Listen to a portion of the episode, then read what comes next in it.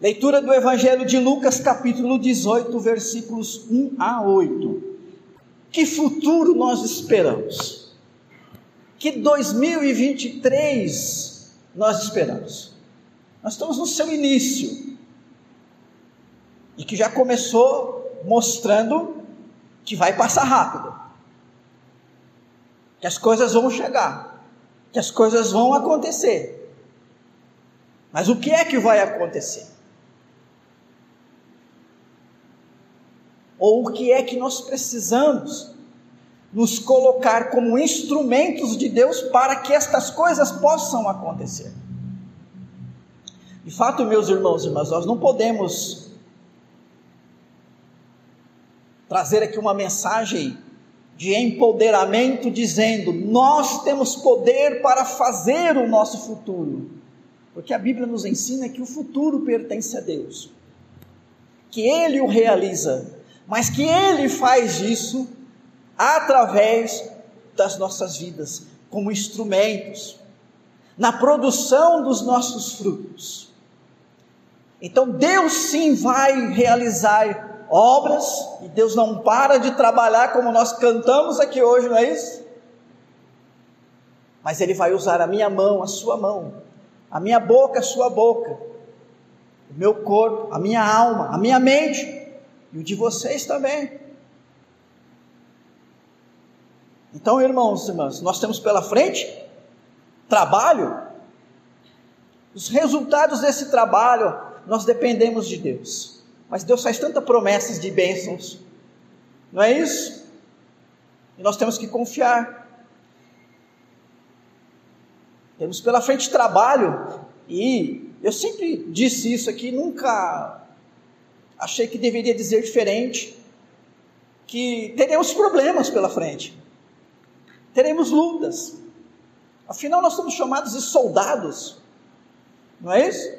E até cantamos hinos em que Jesus é o capitão, ou é o nosso general, falamos muito de luta, batalha, sim, há uma guerra acontecendo. A Escritura Sagrada diz que em relação à igreja, ela terá sim e sempre terá as suas dificuldades. Então, nós temos propostas, nós temos ideias, nós temos uma missão a cumprir e nós sabemos que tudo isso vai ser difícil.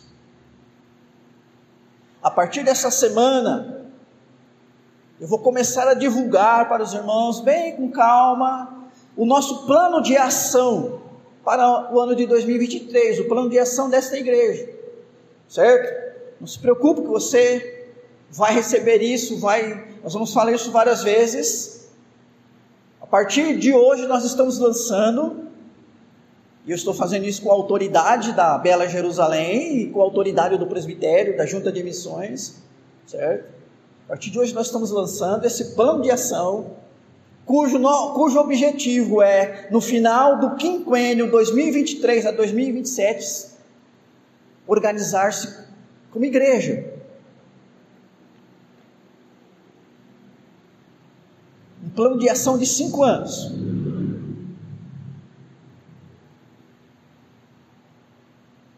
Então, queridos, muita coisa para fazer. Depois você vai receber esse gráfico, você vai entender quantas atividades e quantas pessoas vão precisar se envolver nesse trabalho.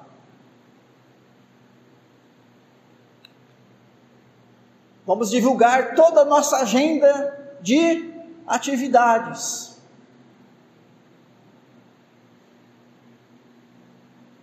E vamos lutar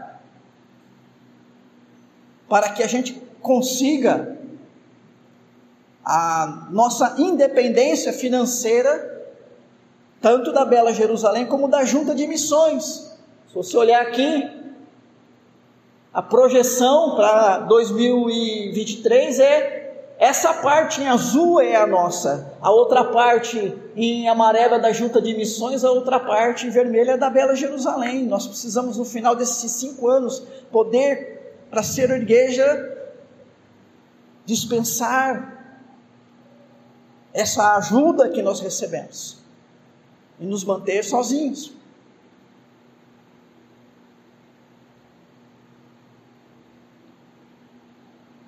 Depois você vai receber isso tudo, nós vamos explicando, mas o fato, queridos irmãos, irmãs, é que é, temos trabalho pela frente, e o trabalho da igreja não é um trabalho de entretenimento. Nós podemos até ter encontros de entretenimento, mas podemos passar um dia junto, brincar juntos. Mas esse não é o, o alvo principal da igreja. Isso aqui é igreja, não é clube. A nossa missão principal e o nosso momento principal é estarmos reunidos adorando a Deus e buscando a presença de Deus. E nos colocando diante dele como instrumentos, porque a nossa missão tem a ver com o Evangelho. Pregar o Evangelho, anunciar o Evangelho, e ver esse Evangelho restaurando as pessoas, as vidas das pessoas. Isso tudo, irmãos, irmãs, será laborioso, será difícil, requererá luta. E enquanto algumas pessoas vão nos ajudar e nos incentivar, certamente tem um ser, um ser maligno, que vai se opor a tudo isso. Aliás, ele tem se oposto a esta igreja, a igreja de Cristo, desde o princípio. Jesus disse assim para Pedro: Também eu te digo que tu és Pedro, e sobre esta pedra edificarei a minha igreja, e as portas do inferno não prevalecerão contra ela. Então Jesus está dizendo para Pedro: no final a igreja vence, mas a vitória ela vem no final da luta, não é isso? Você não ganha a batalha primeiro e depois você vai lutar. Primeiro você luta, você trava a batalha. E no final você conquista a vitória. Nós não tememos ser derrotados para o diabo. Por isso que Paulo disse: todas as coisas cooperam para o bem daqueles que amam a Deus. Esse, esse bem que coopera, ou esse bem, é o bem da nossa salvação, da preservação da nossa fé.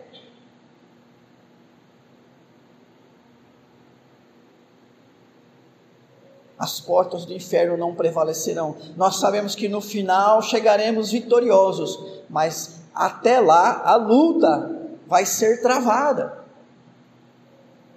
é uma luta contra o inferno. O inferno é o domínio do maligno.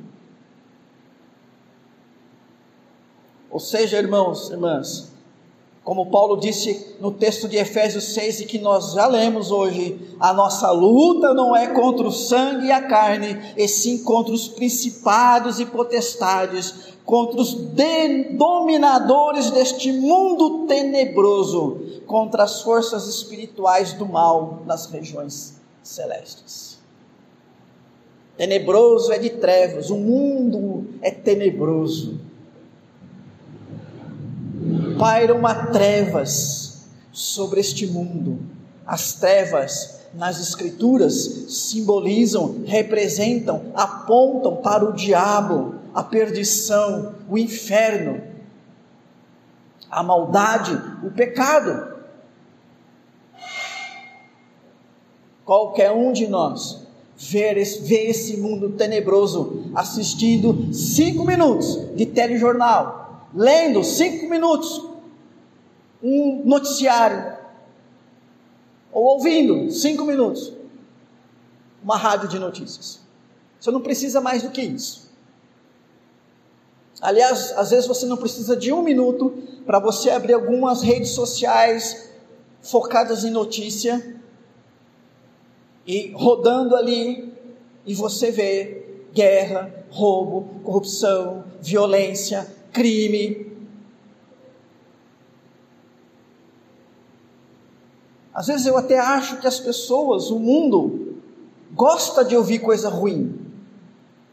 Porque você abre um, um site de notícia, tem dez coisas ruins e uma coisa boa. E parece que a coisa boa não dá visualização. As pessoas ficam encantadas com a maldade.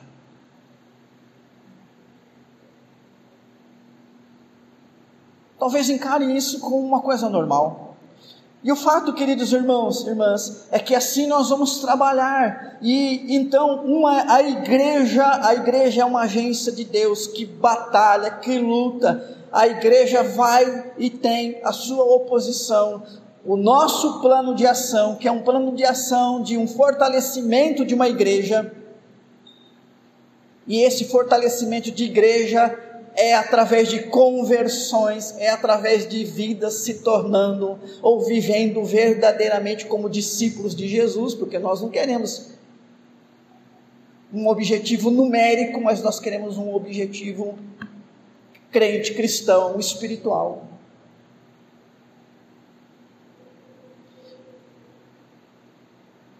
Então, queridos irmãos e irmãs, nós temos que estar preparados e envolvidos nessa batalha. E essa batalha é da igreja. E quando a gente fala de igreja, gente, igreja é uma palavra que significa assembleia, grupo. Embora cada crente é uma igreja, mas que cada um de nós é o templo do Espírito Santo.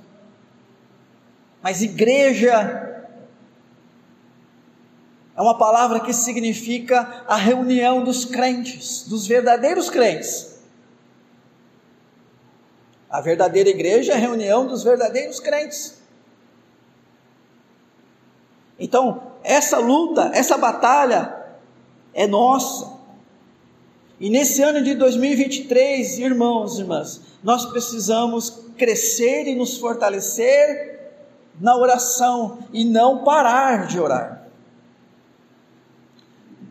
Aliás, depois você vai ver que nós teremos durante o ano vários momentos de oração, ou no templo, ou na, nas, nas casas.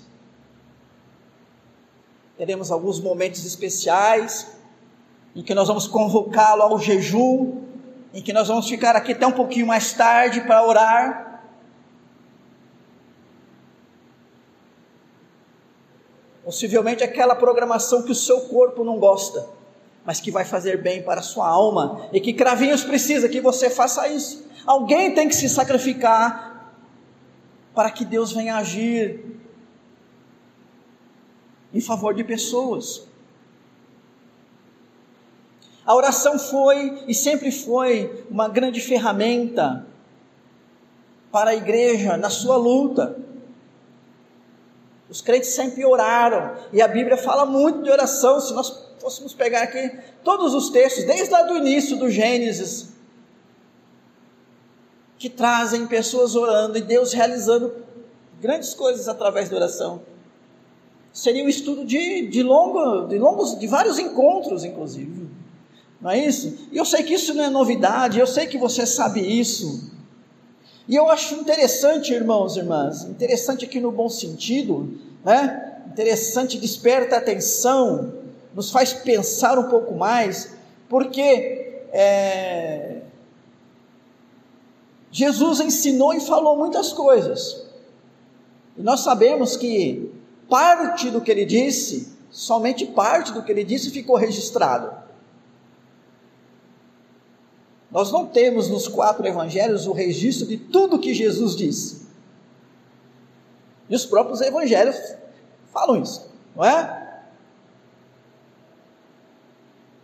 E mesmo sendo tão enxuto, Deus, nessa sabedoria, né, usou homens para produzir coisas tão diretas e suficiente para que pudéssemos entender o que certamente não pode faltar nas nossas vidas. Apesar de você pegar um evangelho tão pequeno como o de Marcos, né? Você não pode dizer, ah, faltou coisa, Deus esqueceu de pôr coisa aí. Não é isso? De jeito nenhum. Deus não comete esses equívocos, esses erros, esses enganos.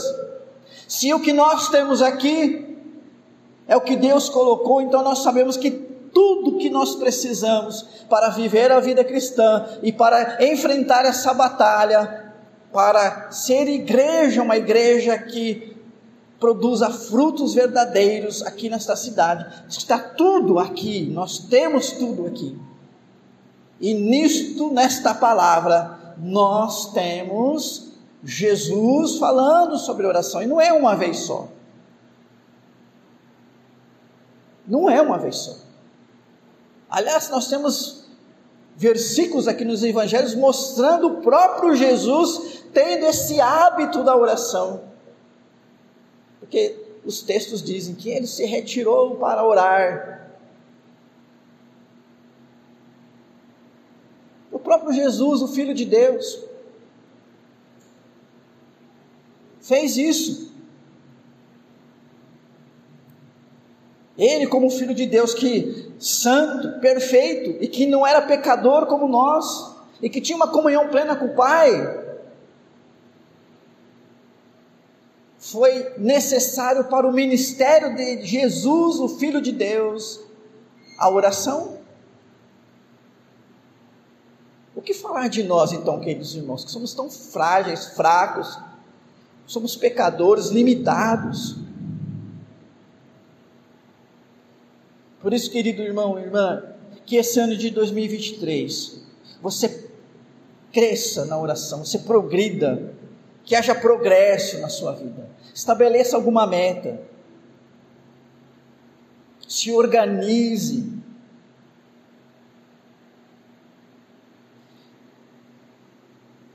E parece que a nossa carne não favorece essa prática, essa disciplina espiritual. E certamente o mundo e o diabo também não. Por isso, irmãos e irmãs, que chama a atenção uma parábola que Jesus conta, onde o próprio Evangelho diz qual é o propósito dela, porque nem sempre isso está explicitamente dito. Mas aqui diz, versículo 1: Disse-lhes Jesus uma parábola sobre o dever de orar sempre e nunca esmorecer. Esmorecer, desanimar, desistir. Nós sabemos que Jesus tinha uma compreensão é, da vida humana. Ele era capaz de olhar para uma pessoa e saber, e saber o que havia no coração dela. Há textos dizendo isso que Jesus, olhava, Jesus olhava para uma pessoa e sabia o que passava no coração dela, qual era o problema dela. E Jesus, irmãos e irmãs, conhece a nossa natureza. Aliás, Hebreus capítulo 4 deixa isso bem claro.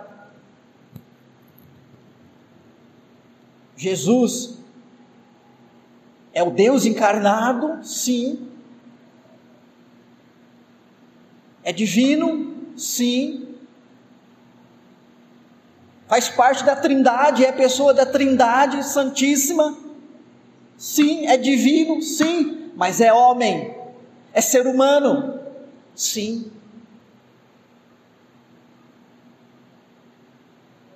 Desde o quarto século, todas as igrejas cristãs entenderam o chamado Concílio de Nicéia que Jesus tem duas naturezas: ele é homem, ele é Deus, ele é plenamente Deus, ele é plenamente homem. Quando eu falo desde o concílio de Nicéia, no ano 325, eu não estou dizendo que até lá ninguém pensava isso. Mas foi nesse momento, nessa ocasião, que a igreja colocou isso numa forma de doutrina até mesmo para combater as heresias, pessoas que duvidavam da divindade de Jesus, ou diziam que ele não era Deus, mas era um ser criado.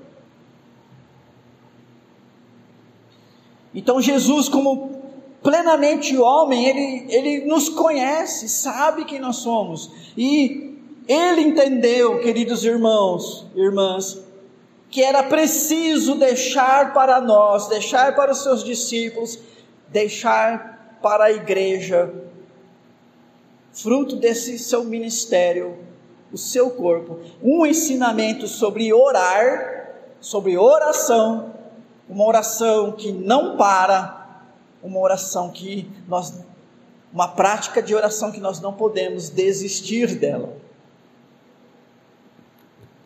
Entendendo que a nossa natureza humana, ela vai lutar contra nós mesmos. Para que a gente não faça isso. Para que a gente seja relapso na oração. Para que naquela organização diária das prioridades a gente coloque outras coisas na frente. Quem aqui já não viveu aquele dia em que você acordou e sabe, não, hoje eu vou ter a minha, o meu monte de oração, e aí puxou uma coisa, começou a fazer outra e buscou outra coisa, ou, ou alguma coisa surgiu e você foi dando oportunidade, caminho, né, para outras coisas. Quando chegou no final do dia, você, puxa vida, não orei hoje. Isso já aconteceu com você e se estiver acontecendo com regularidade, então você tem sido um soldado despreparado para essa guerra. E a guerra desta igreja, na luta da pregação do Evangelho de Cravinhos, precisa de todos. Cada um O apóstolo Paulo também, irmãos e irmãs, exortou os seus leitores à oração. Há muitos textos de Paulo que falam de oração. Já lemos alguns hoje aqui, Colossenses, por exemplo, né? Nós já lemos. Mas Paulo fala assim, num pequeno versículo de 1 Tessalonicenses 5,17, um dos menores versículos das Escrituras: Orai sem cessar versículo 17 de, do capítulo 5 de 1 Tessalonicenses. Orai sem cessar. Os apóstolos exortaram a igreja a orar. Jesus exortou a igreja a orar. A Bíblia, que é a palavra de Deus, nos exorta, irmãos, irmãs. A gente tem que se organizar, a gente tem que priorizar, e a gente tem que ser perseverante. E na semana passada eu falei que perseverança é um ato de disciplina, na qual nós lutamos contra nós mesmos. O nosso próprio desânimo. O perseverante é aquele que resiste a si próprio e mantém firme sua motivação, seu foco, seus objetivos oração perseverante. Então é aquele ato de disciplina espiritual que é oração. E é um ato de disciplina pessoal que é a perseverança.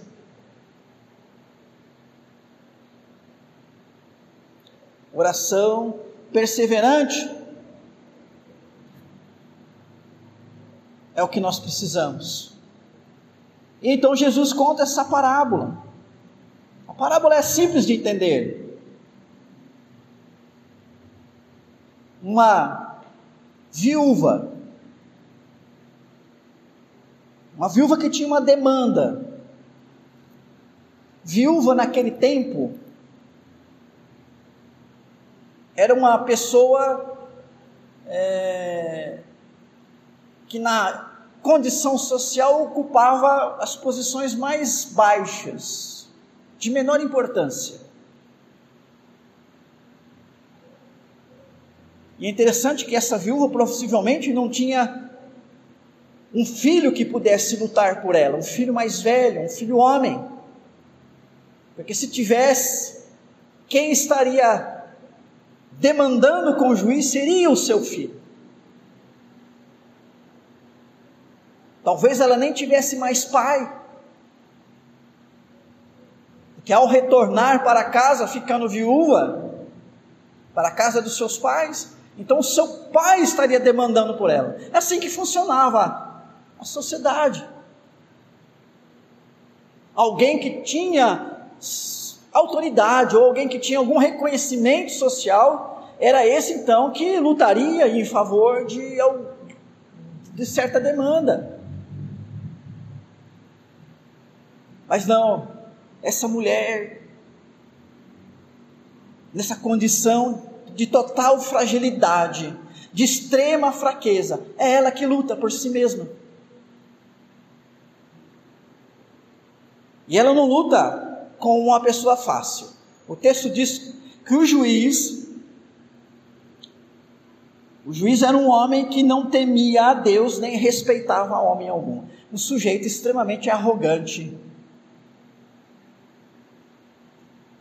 que ocupava uma das maiores posições na estratificação social em termos de autoridade, se não a maior,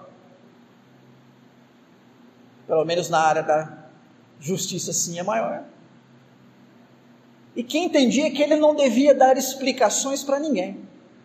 Ou seja, eu faço o que eu quero e não tenho que explicar nada para ninguém. Eu não dependo de ninguém. Eu não preciso pedir conselho. Quando as demandas chegam para mim, eu resolvo segundo o que eu acho que é o melhor. E eu não tenho que pedir opinião, consultar ninguém. Nem Deus eu preciso consultar. Porque é isso que significa não temer a Deus. Um juiz que não teme a Deus é um juiz que pensa assim: eu não preciso consultar a Deus.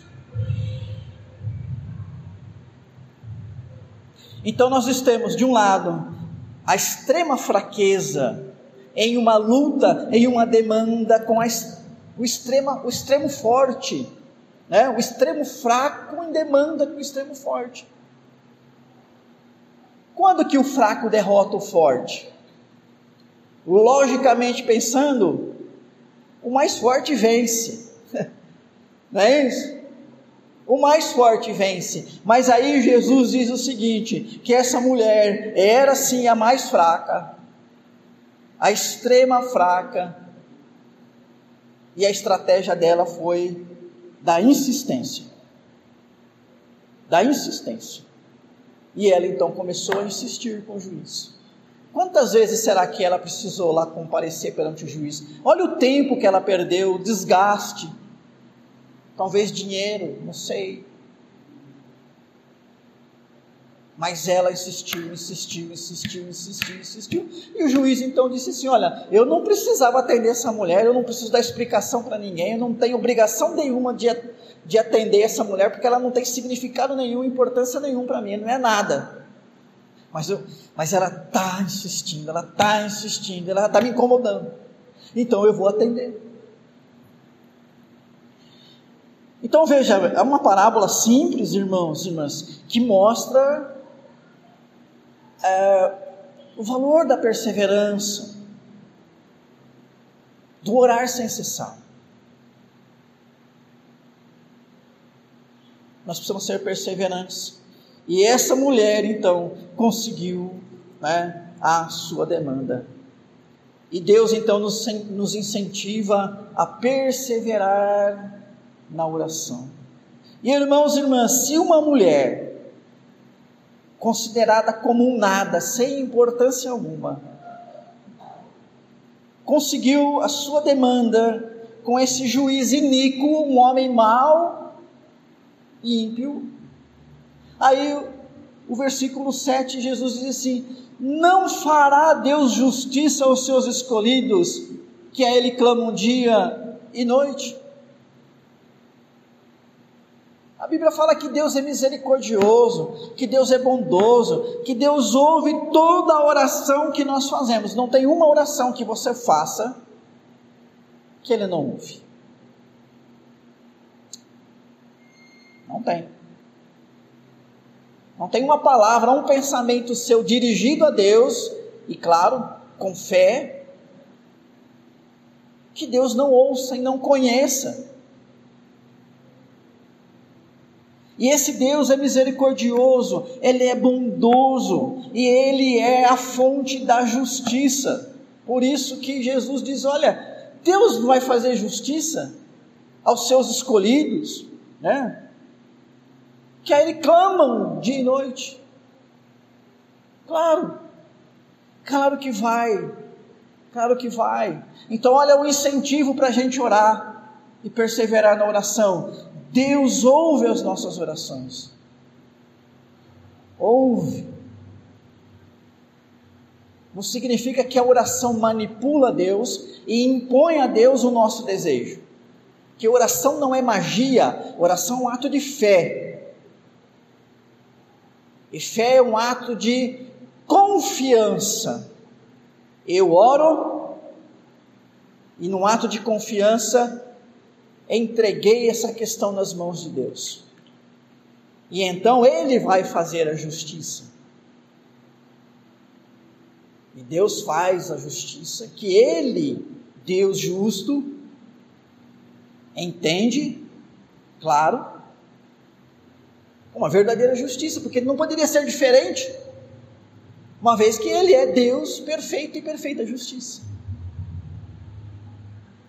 E assim nós colocamos, irmãos, irmãs, e clamamos dia e noite, e Ele atende sim. E aí Jesus faz mais uma observação: embora pareça demorado em defendê-los. E aqui, irmãos e irmãs, nós entendemos como que é que funciona o par perseverança, paciência. São quase que co-irmãs, né? ou podemos chamar até de co-irmãs. Parece que uma caminha dando a mão para a outra. Perseverança tem a ver com atitude, postura. Paciência tem a ver com o seu sentimento.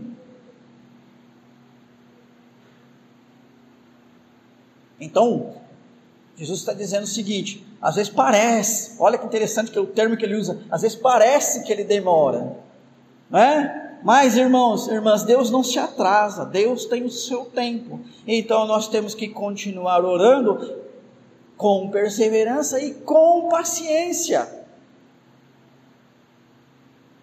Perseverança e paciência. E Jesus responde: Digo-vos que depressa lhes fará justiça. Olha que interessante. Parece que para mim está demorado, mas Jesus, tá, mas Deus está atendendo depressa. né? É o nosso tempo, queridos irmãos, irmãs. Nós precisamos então fazer essa oração com perseverança, com paciência, afirmando a nossa fé, cuidando da nossa fé, porque o versículo final do versículo 8 é um dos mais alarmantes das Escrituras Sagradas, quando Jesus diz: quando o filho do homem vier, achará porventura fé na terra?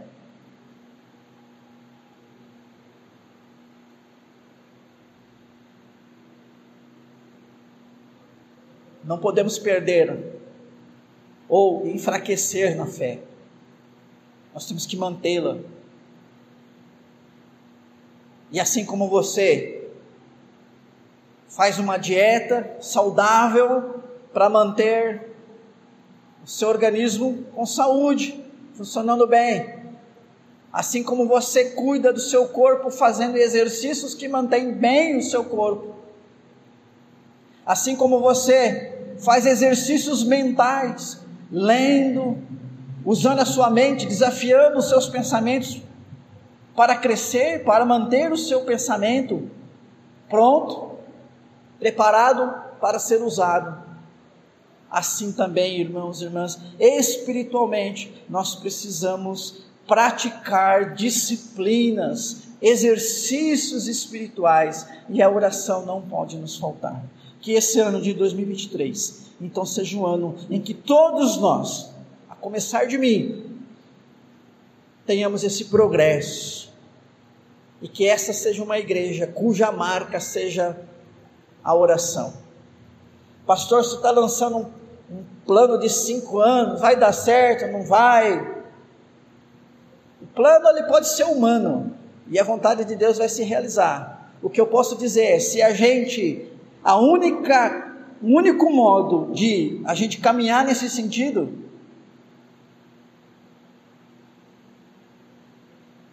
é através da batalha espiritual. Não tem outro caminho. Ou a gente faz um, um acordo aqui, vamos ser crentes meia boca, ou vamos, vamos ser crentes mornos e nos encontrar para reuniões gostosas e agradáveis e ficar desse jeito mesmo, cravinhos que vá para o inferno. Ou a gente faz um pacto, um acordo de entrar nessa batalha, nessa guerra e pagar o preço. E colher os frutos, talvez lá na vida eterna. Nem sei se a gente poderá colher aqui. Mas quem sabe? Com, com certeza na vida eterna iremos colher.